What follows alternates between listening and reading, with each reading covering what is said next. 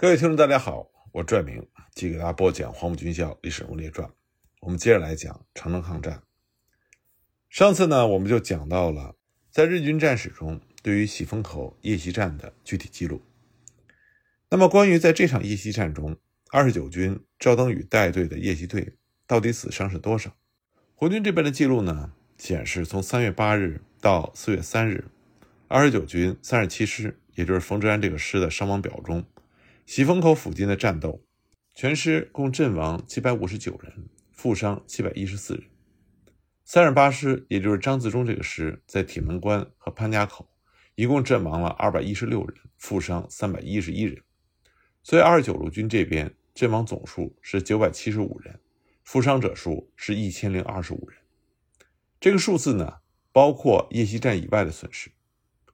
那么日军记录的数字前后有不下七百人、七百三十人、八百人、八百五十人几种，而且越到后来人数越多。这主要是由于后来加上了在战场周围可能遗漏的估算。那么日军清点尸体数字呢，是由宪兵负责的，因为由执法宪兵来清点死亡者的目的是为了防止作战部队虚报或者作假。而执法宪兵给出的尸体数字是七百三十具，不过这七百三十具尸体并不一定全部都是军人。不过呢，在日军的缴获记录里，有缴获各种枪支四百四十一支和缴获大刀三百八十口，因此二十九军的阵亡数字应该是不低的。还有一点值得注意的呢，是在整个夜袭中，并没有任何俘虏的记录。这当然不排除二十九军的将士宁死不屈，全部战死军活，但还有另外一种可能，那就是国军作战的时候遗弃了伤员，日军作战中虐杀俘虏和伤兵。在这七百三十具阵亡国军的尸体里，至少有三分之一以上的是被残杀的伤兵。日军战士里经常提到的所谓扫荡作战，目的呢，就是为了搜寻被遗弃在战场的残存者、负伤者，然后将其完全置于死地。另外呢，在牺牲者中，肯定还有被卷入战斗的民夫、村民等等。因为在残酷的扫荡中，日军只要见到成年的中国男子，就会被认为他们是中方的便衣或者是逃兵，加以杀害。在中方的战史记录里，多有宣传革命英雄主义的倾向，经常会有无一投降、全部壮烈牺牲的描写。但实际上呢，这也许在当时是一种非常不错的宣传手法。但是对于之后客观公正的还原历史真相，会产生负面的影响，而且呢，它也帮助了日军掩盖违反国际法、杀害伤兵俘虏的犯罪事实。那么，在这场举国皆知的夜袭战里，西北军的大刀队也变成了家喻户晓，并且还为此呢诞生了一首抗日歌曲：“大刀向鬼子的头上砍去。”那么，真实的西北军大刀队。到底是一个什么样的情况呢？我在这里呢，就给大家具体的讲讲。我们都知道大刀队，这是西北军的特色。西北军呢，一般是用来指冯玉祥的部队。他在中国北方的军队里存在的时间很长，仅次于阎锡山的晋绥军。西北军曾经参与过民国创建之后的多场重要的战役，甚至在对日抗战和国共内战里，也有西北军奋战的身影。在北伐结束的时候，中国当时剩下了五个主要的军事集团：蒋介石的第一集团军，也就是中央军；冯玉祥的第二集团军，就是西北军；阎锡山的第三集团军是晋绥军；李宗仁、白崇禧的第四集团军，也就是新桂系；再有就是张学良的东北军。这个时候呢，西北军他控制着西起甘肃、东到山东的数个省份。中原大战之后，第二集团军瓦解。分别接受了蒋介石和张学良的改编。那在中原大战之前呢，西北军是其他四个军系非常在意并且尽力拉拢的对象。但尽管西北军他的实力非常的强劲，但是西北军呢，当时经常面临着非常严峻的财政状况，缺乏粮饷、金钱、武器弹药。北伐结束之后，西北军虽然拥有了他自己的地盘，但都是较为贫瘠。并且是地方小军阀割据的省份，像西北的甘肃、青海、陕西，那么相对富庶的河南和山东，又有红枪会这样的地方武力成为隐患。他们并不完全接受西北军的命令，所以西北军并没有办法有效地掌控他所管辖的各个省份，也就连带着影响了他的物资和财政状况。西北军的麾下并没有大型的兵工厂，除了北伐之后曾经短暂的控制过攻陷兵工厂德州兵工厂之外，其他多数时间，西北军只有小型的修械所，在武器弹药补给上。只能依靠中央政府的配发，或者是其他地方军阀的供给。那么，像阎锡山就曾经在中原大战的时候提供粮饷给西北军，又或者呢是从外国势力那里得到补充。像苏联就曾经通过陆路作为主要的途径向西北军提供枪械和弹药。此外呢，直到中原大战的时候，西北军都没有能够控制任何的出海口。所以他无法从海路购买外国的武器弹药，直到宋哲元主政华北的时候，二十九路军才拥有了天津这个出海口，可以从欧洲购买武器。但是，尽管西北军他面临着财政和补给的困难，但他从来没有因此而一蹶不振，反而越来越壮大。尽管在中原大战之后，西北军失败解体，但不管是被中央政府收编的孙连仲、吉鸿昌他们。还是被张学良收编，后来又改由中央直辖的二十九路军，都能够继续保持战力。其中最值得关注的，就是在战争中往往发挥重大作用、屡屡被人传颂的西北军大刀队。实际上，大刀队呢是西北军中的手枪队。大刀在当时的中国虽然被很多的军队所使用，但是西北军从民国元年成立的时候就开始练习大刀，时间是最早的。相比较之下，国民政府的中央陆军军官学校的早期训练课程，只设有批次数这些用于刺刀作战的冷兵器的技术。直到黄埔军校1927年第六期招生的时候，才增加了大刀术的课程。这比西北军练习大刀作战已经晚了十六年。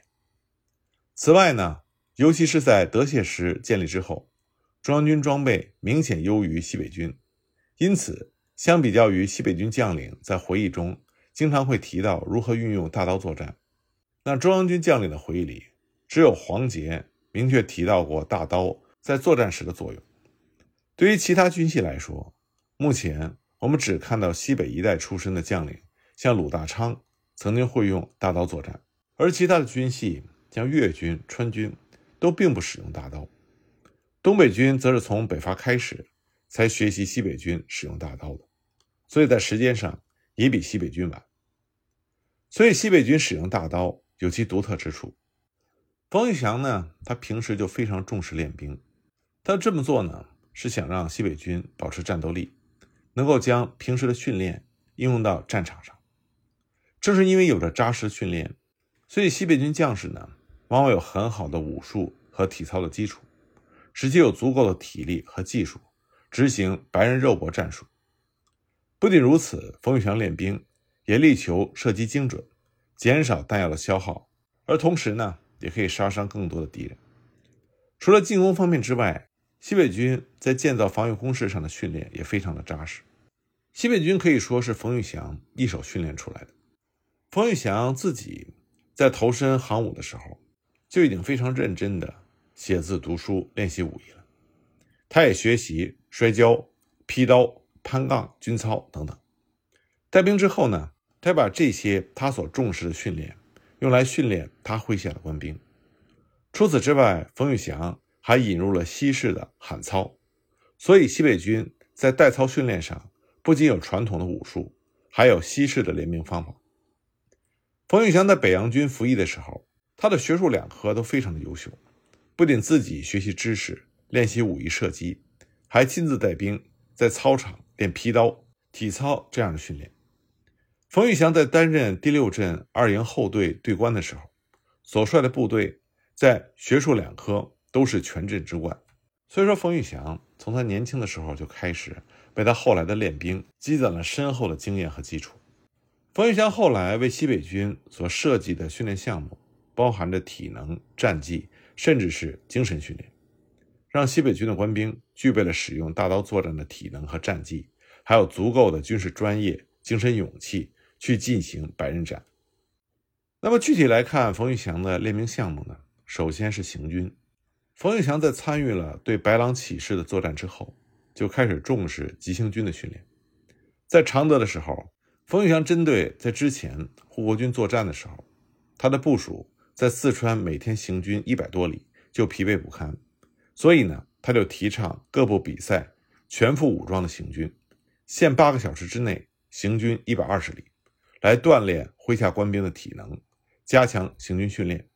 那么，在使用大刀作战的时候，除了需要武术技巧，还需要尽快的和敌人拉近距离，所以行军训练也是相当重要的。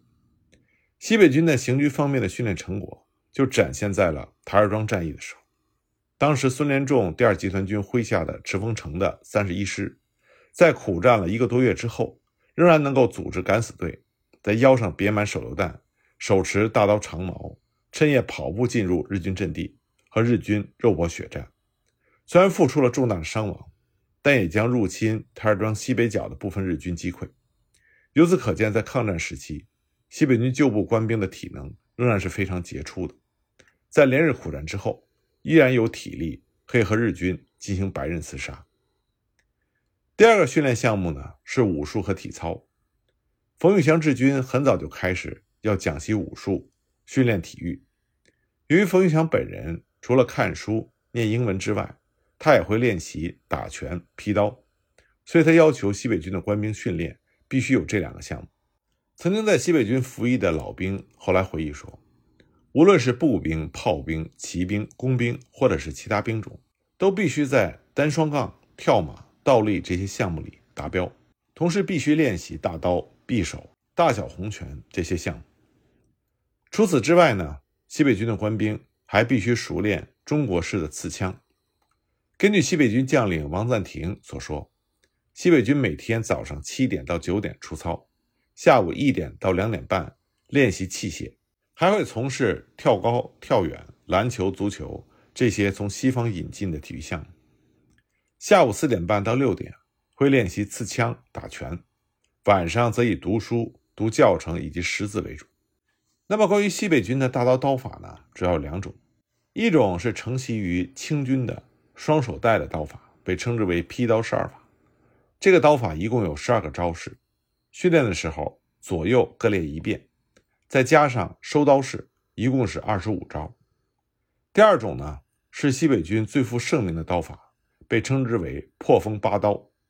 它的口诀是：迎面大劈破风刀。吊手横挥使拦腰，顺风势成扫秋叶，横扫千军敌难逃。跨步挑撩似雷奔，连环提柳下斜削。左右防护平快取，一步换行突刺刀。除此之外呢，西北军还有无极刀和形意拳刀法两种刀法。冯玉祥本人会经常去亲自视察士兵训练的情况。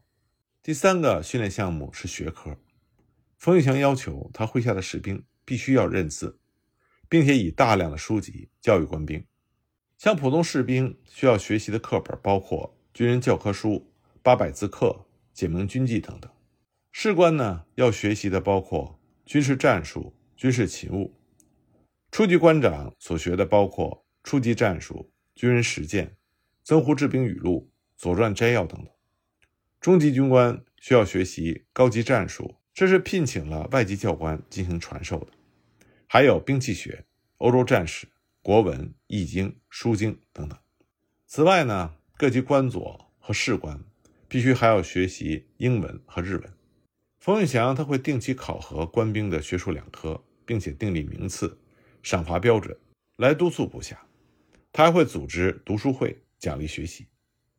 冯玉祥不仅要求属下学习，他自己呢也经常温习英文，并且经常的阅读《左传》《三国志》《中国之将来》《欧战后军事见闻记》等书籍。除了体能学识之外，冯玉祥也非常重视精神上的训练，像爱国心、反帝国主义思想的培养等等。像冯玉祥在刘汝明刚进部队当班长的时候，就曾经召集全营进行精神讲话，用普法战争中。德国人为了得到法国一款新式步枪的制造方法，牺牲生命、盗回技术的故事，来激起士兵的爱国心。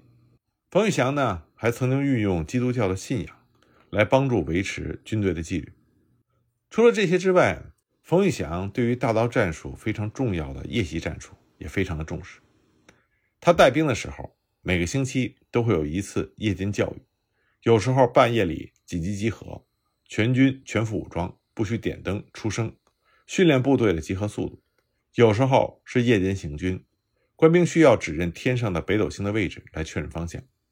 西北军之所以特别重视夜袭战术，一方面呢是受到自身武器装备的限制，另外一方面也是受到了第一次世界大战的影响。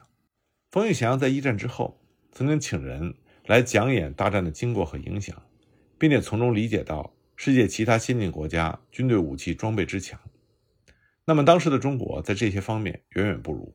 为了适应日后西北军在中国内部和具有先进装备的军队向缝隙、直系。进行作战，或者甚至和外国军队直接战斗的可能性，冯玉祥他总是预先准备训练军队，利用夜色行动和作战，来弥补装备上的不足。除了夜袭作战之外，建造防御工事的训练对于使用大刀作战也十分的重要。有不少将领认为，西北军坚固的防御工事，这是西北军能和中央军僵持的主要因素。关于如何加强构筑坚强的防御工事，西北军也有一套自己独特的训练办法。每年除夕前的一两天，在夜里最冷、没有月光的时候，冯玉祥会举办建造工事比赛。每个军团按照实战时负责的防御地段建造工事，总共的时间是八个小时，期间不能说话、点灯、打火柴，甚至打手电筒。按照信号弹开工停工。由于当时北方的冬天非常寒冷。地面十分坚硬，挖掘之前需要用铁锥凿开地面的冻层，才能使用铁锹等器具。比赛期间还会出现受伤者。除了以团作为单位进行修筑工事比赛之外，也有以连作为单位的工事竞赛。那么，经过反复的竞赛和训练，这也提升了西北军建筑工事的技能。另外，冯玉祥也非常注重射击训练，为的是能够节省子弹。所以，西北军官兵他们的射击效果非常好，其中的精锐部队甚至可以说是弹无虚发。所以，冯玉祥从他带兵开始就十分重视军队的基本训练，也注重纪律、演习、对抗，来增加军队的作战经验。同时呢，也因为自身的物质条件的需要，将武艺和冷兵器训练加入到训练之中，增加西北军的实力。因此呢，西北军虽然穷。但是战力很强。冯玉祥在发动了北京事变之后，因为和奉系的张作霖冲突，所以呢就想和奉军驻守天津的李景林，还有就是张学良麾下的大将郭松龄联手，打倒张作霖。此战如果获胜的话，那么当时北方的局面就会彻底的改变。可是李景林他虽然先和西北军合作，但是当西北军想要通过天津的时候，却因为条件谈不拢而反目。此举呢，就导致西北军必须分兵进攻李景林，而无法按时增援郭松龄。郭松龄也因为李景林被蒙，而不得不分兵派遣魏义三，防止李景林偷袭背后。在兵力分散的情况下，郭松龄最后兵败身死，而西北军至此也彻底和奉系翻脸。随后必须面对张作霖、吴佩孚、阎锡山、李景林、张宗昌联军的进攻，而受到重挫。败退至甘肃，这也让冯玉祥彻底决心加入国民革命军。所以，此战虽然看似是一场局促于一隅的军阀战争，但却是影响北伐前中国北方局势的关键。由于西北军在面对联军进攻的时候，坚守达到了四个月之久，牵制住了吴佩孚的主力，使北伐军得以在同一时间深入两湖。等到吴佩孚南下的时候，已经为时已晚。这也帮助北伐形成了有利的态势。但西北军在天津打败李景林的时候，就得力于大刀夜袭战术。而之后呢，在北伐中原大战中，西北军也多数是大刀和枪炮并用。不过这里呢，我们要说明的是，西北军在战争中运用大刀，这也是无奈之举，因为西北军在战场上往往是属于财政情况比较差、装备不足的一方。西北军在多数的时候。仅拥有数个小型的兵工厂或者是修械所，枪械弹药一经消耗，补充不易。在这样的情况下，除了聘请外国教官教授新式战术来强化军队的战斗力之外，也只能运用过去中国军队的传统武艺，像大刀、长矛这些冷兵器，将之融入到现代的热兵器作战之中，来弥补自身的武器装备不足。而西北军之所以能够娴熟地运用传统武艺，也是环境使然。西北军的将帅像冯玉祥、赵登禹、佟麟阁、孙连仲、魏凤楼这些人，从小就练习武艺，甚至本身往往都是武术好手。西北军的士兵出身的地区，也都是属于武术盛行的地区，所以以拳脚功夫作为根底，在进行刀、长矛这些冷兵器的训练，他自然会驾轻就熟。西北军在战斗中如果使用大刀，他主要的战斗方式有：纯粹的拿着刀和长矛进行作战，或者是左手持手枪，右手拿大刀，或者是一手拿着大刀，另外一只手丢手榴弹。那么还有一种呢，就是一手拿枪，一手带刀作战。后三种战斗方式是冷热兵器混合，砍杀和射击、投掷手榴弹混用。从西北军的战士来看，纯粹拿刀和长矛作战的例子比较少，因为西北军全军只有一部分人没有枪械，需要拿着纯粹的冷兵器作战。那么最普遍的方式呢，就是拿着手枪和大刀同时使用。那么最经常使用的就是盒子炮，也就是驳壳枪。所以说，西北军的大刀战术往往并不是纯粹的冷兵器作战，而是冷热兵器混合作战。此外呢，因为西北军缺乏弹药，所以在弹药不足的情况下，有时会采取直接使用白刃冲锋的作战方式。但这也会配合着战术和地形使用。战术方面呢，西北军使用大刀战术最常配合的就是夜袭。因为那个时候的作战并没有夜视镜、红外线探测仪这些高科技的军事辅助工具，所以一旦进入到黑夜，除了营区内的灯火之外，只能依靠星星、月亮的光线来观察四周。如果碰到阴雨天，更是一片的漆黑，所以突遇奇袭会让敌人措手不及，并且近距离之内，枪炮的效果会被抵消，大刀、手榴弹更容易发挥作用。再加上不断的夜袭，会让对手根本无法安心休息，所以也可以达到扰乱、疲劳敌人的效果。那么下一集呢，就让我们来看看西北军的大刀战术，在一九二五年十二月进攻李景林的作战中发挥了怎样的作用。